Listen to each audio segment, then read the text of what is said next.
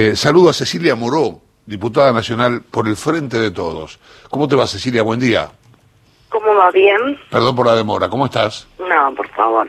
Bien, acá estamos. Pero estábamos repasando los dichos del presidente de anoche y esta y esta y este punto en particular, el de las este el de las empresas, el del DNU que regula celulares, telefonía, internet y televisión paga, era un tema, ese momento, no sé si la viste en entrevista, imagino que sí, este, ese momento en particular fue muy, fue imperdible en términos periodísticos y televisivos. No lo vi, me dijeron que sí que fue una nota bastante, bastante tensa, incluso cuando desmintió el, el tema del impuesto a las ganancias, ¿no? Que lo había, había sido de Bonelli la nota y, y estaba Bonelli ahí. Eh, bueno, me parece que está bien que pongan las cosas blanco Sí. sobre negro. Sí, además, ¿dónde lo hizo, no? Y sí, Eh. sí, sí, sí, es un buen lugar. La Quinta de Olivos es un lugar para empezar a decir las cosas como son y además que la gente la vea y después tiene transmite desde ahí, ¿no? Cecilia, ayer vi eh, un tuit tuyo que me encantó. Eh, ese que empieza diciendo, me critican por ser tu hija y sos mi Ah, orgullo. sí, sí. Leopoldo Moró, me critican por que hago política con Sergio Massa y Máximo y eso me hace feliz. ¿Por qué engordo? Porque no soy linda, porque tuve una hija que amo con Santoro, con Leandro Santoro. ¿Le joderá que sea mujer y sea feliz? Fue maravilloso, me, me, me, me impactó, sabía que, que te íbamos a tener en el programa y quería hablarte de esto porque me pareció este, impactante, eh, pero me gustaría conocer el origen, el origen sentimental, el origen, este, ¿en qué momento se te dio por escribir esto? ¿Qué pasó? Ayer a la tarde, porque en realidad yo soy a veces medio como que de, me, me interpelo y debato conmigo misma hasta de dónde uno puede hablar de lo que siente, ¿no? Eh, en, en público cuando cuando hace política. Y yo creo que uno en, en la vida eh, este, es de determinada manera y de esa determinada manera eso también como dirigente político es muy difícil ser una persona y un, eh, distinta de lo que sos como dirigente político. Tenés que estar careteándola mucho tiempo y todo el tiempo y además yo creo que se nota, ¿no? Claro. Eh, y a mí el día anterior me tocó, eh, en varios momentos en la sesión del Congreso, me tocó este, presidir este, la sesión en varios momentos, me tocó hablar en nombre de nuestro bloque, que preside Maxi, y, y yo soy vicepresidenta del bloque.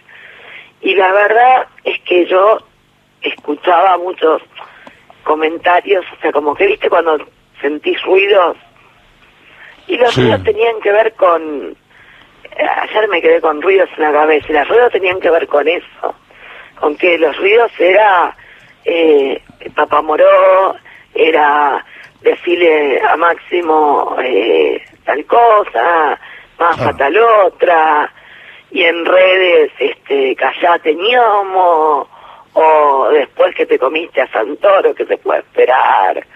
Entonces yo, viste, como que ya, como que de alguna manera lo pude ordenar. Y además he tenido un cruce muy, muy, muy violento, muy desagradable con el diputado de la Madrid. ¿Viste? Porque yo lo único que eh, exijo es que se me eh, respete por mi condición de género, como, digamos, o sea, yo me autopercibo mujer y, y no impongo que este otro se autoperciba de, forma, de otra manera. Pero, la verdad, soy diputada de la Nación. ¿Qué le molesta decirme diputada de la Nación? Le molesta que le tiene que dar la razón a Cristina y le tendría que decir a Cristina vicepresidenta de la Nación. Claro. Y después de un discurso plagado de odio, donde arrancó con este, creo que el, el tartarabuelo de, de Cristina y terminó con, con Emilia, toda una situación este muy personal, Sí, muy claro. digo, en realidad sabes que, se, lo- que a las mujeres se nos termina criticando muchas veces por estas cosas, ¿no? Por este por situaciones familiares, por por este por con quiénes estamos, es la mujer de, la hija de. No, a ver, somos seres autónomos, libres, pensantes, que, que tomamos decisiones Y, y además yo creo que lo que le jode es que las mujeres eh, digamos, eh, las cosas como son, a todos, obviamente, ¿no? Vos sabés que estaba viendo, inmediatamente cuando empezaste a hablar, busqué inmediatamente tu, tu fecha de nacimiento y estaba viendo que naciste en el año 1976. Este, un año emblemático, sí, difícil para la historia de Argentina. Pero también veo que esto significa que cuando llegó la democracia, vos tenías siete años, con lo cual, este, lo que estoy leyendo, no, soy ningún genio por esto, pero digamos es, es una lectura que hago, este, vos has vivido este, infancia y adolescencia, digamos, este, con tu viejo como, como diputado nacional, del, de, representando a la Unión Cívica Radical, digamos que era casi imposible que, que, fueras otra cosa. Digamos, los hijos suelen seguir, no, digo que esto sea una regla general, pero hay infinidad de casos de los hijos heredando la pasión de sus padres. Este, era muy difícil que con ese, con ese ámbito en tu casa no fueras lo que sos. Eh, no sé, tengo hermanos que hacen muchas cosas, conozco un montón de, de hijos de, de compañeros que no que no hacen lo mismo. Eh, así mi, mi, mi hija, de hecho, por ejemplo, digamos, sí, está muy interesada en y se compromete con todas las cosas en causas del movimiento feminista, sí. por el medio ambiente, porque la verdad que la política, digamos, me cuesta explicarle que es el ámbito donde se pueden transformar esas cosas, ¿no? Es más, a veces está un poco descreída. Pero a mí pero, esa lucha, pero esa lucha por el medio ambiente, esas cosas también tienen que estar vinculadas, claro. Claro, sí. Eh, lo que pasa es que, bueno, desde donde lo encaran, por ahí termina a veces, muchas veces, cuestionando el rol de la dirigencia política, y no está mal, tienen razón en muchas cosas, ¿no? Digo, yo creo que, por ejemplo, el aborto no lo hubiésemos discutido nunca eh, y no hubiese estado en agenda si no hubiese impuesto, o no hubiese sido impuesto por el por el feminismo, ¿no? Y, en eso las pibas tuvieron mucho que ver. Son mejores que nosotras seguras, porque, digamos, tienen mucha más libertad sobre lo que quieren, qué derechos. Pero volviendo al tema de lo que me preguntabas, yo me pasó que yo lo, lo acompañaba mucho, mi viejo, pero... Eh, y nunca, digamos, siempre me gustó. La verdad es que yo, digamos, tenía, tengo ahora por Alfonsín una admiración intelectual y, y política que puedo ordenar desde, ya una mujer adulta, haberme formado en esto, digamos, que con sus valores, con sus ideas, en su momento era como esa sensación de eh, si Alfonsín está ahí, tranquilidad en Argentina, y, no lo podía explicar, era emocional más que nada, ¿no? Eh, pero me pasó que yo empecé a militar eh, conscientemente, o sea, yo dije, yo quiero hacer esto porque no quiero, eh, no quiero permitir este que esto pase y, me empezó a, o sea, y fue con el indulto, fue un acto, eh, la primera marcha que fui del indulto, que había ido otras marchas, ¿no? Pero la primera marcha que fui contra el indulto, es como que tomé conciencia porque quería hacer política. Ah, y a partir de ahí, eh, de hecho tomé en varias oportunidades este, caminos distintos que mi viejo en, mi pensamiento. ¿Tuviste chance de hablar, ¿tuviste chance de hablar con Alfonsín cara a cara algún tema de estos? Mil veces, sí. Sí, por, sí eso me, son los mejores recuerdos que tengo de, de, de paseo. Yo era diputada provincial cuando, cuando se le hizo en Alfonsín ya le quedaban eh, pocos días de vida, un poco tiempo de vida, y le hicimos, antes que le hiciera primero lo hicimos en La Plata, un homenaje de la legislatura, lo declaramos ciudadano ilustre de Buenos Aires, en la provincia de Buenos Aires, eh, sentado en la misma banca donde había estado cuando, cuando había sido legislador. Y a Alfonsín, por ejemplo, me tuve chance de hablar, por ejemplo, el tema de la amnistía y el punto final, tema que, digamos... Sí, claro. Este, eh, fue... fue muy delicado. lo había leído, no es que tenía eh, con el indulto me pasó que para mí fue temporal, lo otro lo había leído. Y bueno, nada, o sea, y así temas eh, muy difíciles. No tiene un nombre que yo creo que hacía docencia política en esto, ¿no? Y además eh, lo veía siempre muy, muy compenetrado, sobre todo en la docencia de los más jóvenes. Claro. Él no tenía problema en, en quedarse charlando con cinco o seis pibes hasta la hora que hiciese falta o los días que hiciese Qué falta. maravilla eso, qué privilegio. Estamos, Sí. sí, un privilegio, una cosa fantástica. Único. Sí, sí, maravilloso. Estamos hablando con la diputada Cecilia Moró, diputada nacional por el Frente de Todos. Te va a hacer algunas preguntas mi compañera Lucía Isikov. ¿Qué tal, Cecilia? Buen día, ¿cómo estás? ¿Cómo va bien? Bien. Bueno, volviendo un poquito a... Perdón, a- eh, nos fuimos por el lado de historia, pero... no, me, me interesa lo de Alfonsín porque, porque Alberto Fernández lo cita mucho, ¿no? Y eh, desde el peronismo hay una reivindicación constante de Alberto Fernández hacia Alfonsín. Así que primero te, te quería preguntar un poco por tu, tu mirada sobre cómo eh, hoy es la relación, ¿no? De, del peronismo con ese alfonsinismo y un radicalismo que hoy está en manos de Alfredo Cornejo y tomó un camino completamente opuesto. No, bueno, con este. Yo digo, yo no sé, a mí no me gusta decir Alfonsín hubiese hecho, porque ninguno de nosotros sabe que hubiese hecho Alfonsín. Ahora, yo sé lo que Alfonsín hubiese no hecho, y fue cuando fue lo de la convención de Gualeguaychú, y él este, hubiese, y él, si hubiese estado vivo, eh, esa alianza entre el radicalismo y Macri no hubiese existido de ninguna manera o hubiese sido, digamos, este eh, terrible para él aceptar seguir. No, no- no me imagino que hubiese visto este radicalismo. Hmm. Como fue también el único este que, que, que planteó el daño que le hacía no solo lo- al radicalismo, sino a- al gobierno de la Rúa, la incorporación de Caballo. Y no el único, a ver, digo, hubo muchos otros dirigentes, pero él lo advirtió muy fuerte y lo mandaron al Tascomús a plantar rabanitos. Hmm. Muchos de ellos son aquellos que hoy están conduciendo el radicalismo. A ver, eh, a mí a veces me, me, me viene el pensamiento de que en realidad yo me formé en el alfonsinismo y el radicalismo era un partido que hace tiempo, eh, sobre todo después que murió Raúl, se fue tirando hacia la centro derecha y es en definitiva lo que quiere ser. Eh, y cada vez me duele más y tengo menos esperanza de que de cuando los veo haciendo estas cosas, este, entremezclados por, con Ulrich, Wolf, Iglesias, Carrió, digo, eh, Macri en Suiza, digo, uh. y después me doy cuenta que no, que están cómodos, Hmm. que la que tiene que dejar de estar, este, incómoda con esa situación soy yo y aceptar que el radicalismo de hoy no es el radicalismo que conocí, ni el que soñó Irigoyen, Arralde, Ilia, Alfonsín. Eh, Moró. si esto es el radicalismo, va... Leopoldo, el que soñó Leopoldo Moró tampoco. Claro. Eh, no, tampoco, tampoco.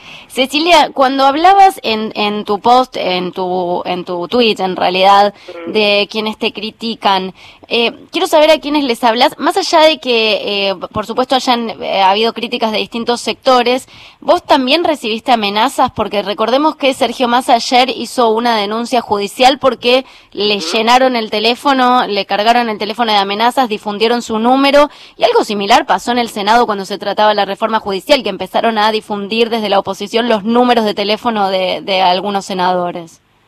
No, yo amenazas en mi teléfono no. Sí, eh, de muy agresivos en redes sociales. Y era con estas cosas, por eso hice mención a estas cosas, ¿no?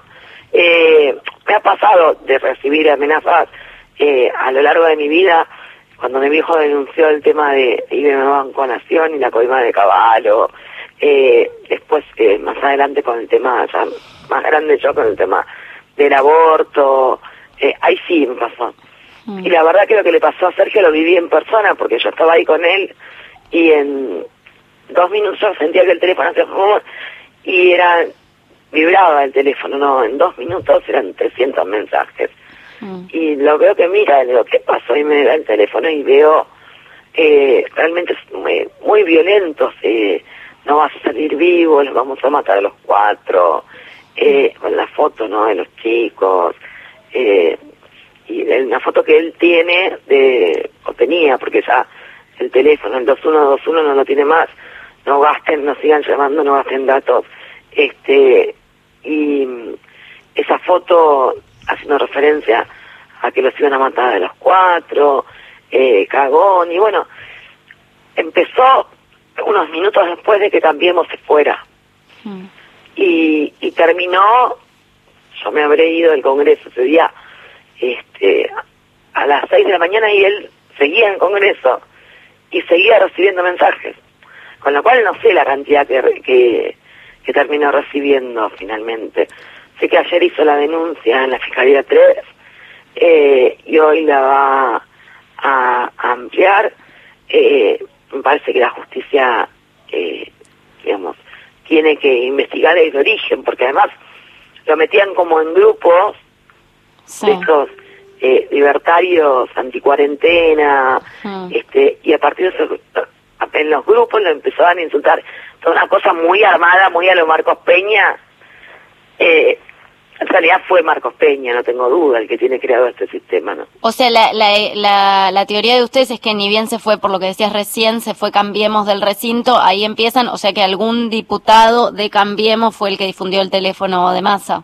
No sé si algún diputado, yo creo que, que Marcos Peña tiene un sistema de no solo de, de, de, de twitters y de trolls en redes, sino de también esto de los mensajes de eh, spam en los teléfonos, de, de, de los grupos de WhatsApp. Así hicieron campaña, le hicieron público y, y está de- aparte denunciado eh, eh, desde el año 2017, nosotros le hicimos Sí. este eh, han vivido digo las situaciones de violencia política que se vivieron durante los cuatro años del macrismo digamos eh, el, el- bueno ni a que hablar lo que le pasó a, a, a Florencia a Cristina no Mm. Eh, pero nosotros incluso que éramos eh, si querés hasta en el primer año los que le dimos la posibilidad de darle gobernabilidad a Macri con, con errores, con aciertos, y es otra discusión que si quieren el otro día damos, o, este, le dimos la posibilidad de sancionar leyes que, que él este, planteaba de buena fe, ¿no? Pensando nosotros que eh, había que dejarlo en el primer año intentar este, gobernar, bueno, aún así vos pensás que eh, nos pasó eh, que, por ejemplo, un día la diputada de los Petnato eh, leyera un, un, ella le dijo un chat esa mañana, pero era un mail privado entre Sergio Massa y Graciela Camaño. Mm. Eh, en el recinto lo leyó, ¿no? Sí. Eh, y bueno, después el- está claro lo que fue el espionaje macrista, ¿no? Y, Sí. y tenían to- tienen todo, perdieron todo, digo, hasta desde la elección, pasando por la dignidad, menos el, el esquema de troll. La oposición dice que va a impugnar la sesión, pero al final ayer no presentaron esta demanda judicial, ¿no? Es, es una carta de, de negociación, de presión, que, porque yo no sé si tiene realmente chances de prosperar en la justicia una demanda así, nunca, nunca vivimos esta situación, pero digo, eh, es, ¿es una presión para poder negociar con ustedes o cómo lo interpretás? Es que lo que pasa que, a ver, eh, en definitiva, eh, la, la extorsión o la presión para una eventual negociación, este, no es con, ellos impugnando esta sesión lo que hacen es eh, eh, dejar sin respuesta a 470 mil eh, personas que viven del turismo y, o sea, o de distintos, digamos, rubros que tienen que ver con el turismo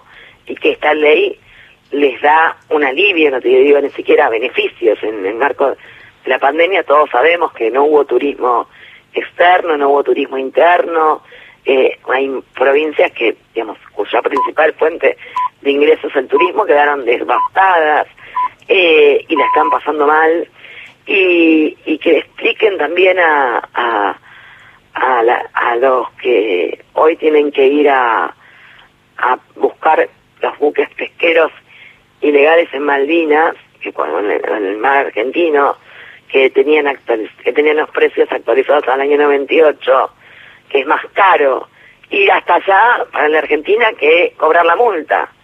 Con lo cual, digamos, terminan este eh, yendo contra dos leyes que es una, una ellos mismos pedían, que era la de turismo, y, y la otra es la de Malvinas, que tiene que ver con un tema de soberanía nacional, de necesidades no este importantes aparte económica para la Argentina la judicialización de la política lo único que demuestra es la incapacidad que tienen ellos para hacer mejor oposición de lo que fueron como gobierno. Eh, pero bueno nos dominan otros intereses eh, esto está claro y por eso se oponen a que construyamos una mayoría que esté en el Congreso que haya definido eh, seguir trabajando de manera mixta, porque eso fue lo que ocurrió. La mayoría de los bloques del Congreso, te diría casi todos, menos el interbloque macrista, presidido por Negri, Retondo y Maximiliano Ferraro, tomaron la decisión de seguir trabajando de manera mixta. Esto lo venimos haciendo en el marco de la pandemia y va a ser en el marco de la pandemia. No podemos pedirle a diputados que eh, aún están enfermos que vengan a trabajar de manera presencial. Enfermos de COVID, ¿no? O que tienen enfermedades preexistentes. Pero tampoco nos van a hacer dejar de trabajar o cerrar el Congreso. Nosotros somos trabajadores esenciales y así está definido por resolución de nuestra Cámara y así lo sentimos desde el primer momento. Quien te habla, Sergio Massa, Máximo Kirchner, Cristina Álvarez Rodríguez, no dejamos ir nunca al recinto y al Congreso en estos ciento y pico de días, como también lo hicieron otros diputados. ¿eh? También lo hizo Cristian Ritondo, también lo hizo Romina del Plan, Nicolás del Caño, Malibuca. Usted los encontrás en el Congreso. ¿Pero por qué? Porque tenemos la posibilidad de hacerlo. Ahora, nosotros no le podemos pedir a nuestro compañero Cisneros de Tucumán, que está enfermo de COVID, o a nuestra compañera Graciela Camaño, que está sola cuidando a su mamá y además es una persona de, edad ya como para cuidarse, eh, que vengan al Congreso por un caprichismo de Macri que además está en Suiza de vacaciones. Eh, gracias Cecilia. ¿eh? No, gracias a ustedes. Un beso. Un beso. Gracias. Cecilia Moró es diputada nacional por el Frente de Todos.